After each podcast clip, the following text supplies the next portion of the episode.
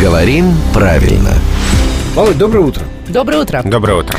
А, вот на днях, чуть ли не вчера, стоя на светофоре, ну, случайно, да, взглядом зацепил афишу нового фильма с участием Уилла Смита, который называется «Фокус».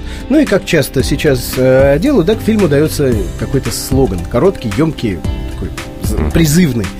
А, и вот, значит, афиша, на ней написано название фильма, значит, лицо исполнителя главной роли, и внизу слоган «Узнай, в чем фокус». Угу. А, почему я запомнил? Ведь должно быть «Узнай, запятая, в чем фокус». А на афише этой запятой не было. Вот я и хотел поговорить, вот а, допустимо ли да, в таких ситуациях а, пренебрегать знаками препинания? Возможно, это какая-то отсылка а, к оригинальному английскому названию, да, чтобы не вводить какие-то ненужные э, с точки зрения прокатчика знаки препинания. Ну, у нас правила русского языка, правила орфографии, пунктуации одинаковые для всех ситуаций. То есть э, не может быть такого, что э, здесь правило работает, а здесь э, правило не работает. Угу.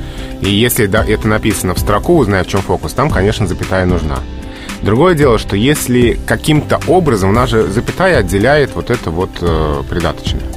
Если каким-то образом оно выделено другим способом, например, там с новой строки или какое-то отдельное шрифтовое выделение, угу. тогда вот, наверное, можно говорить о допустимости отсутствия знака, потому что просто другой способ выделения.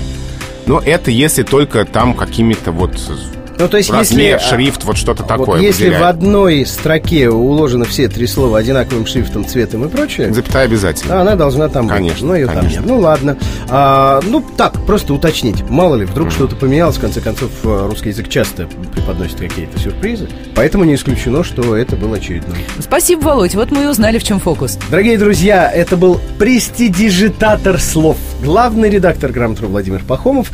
Спасибо, Володь.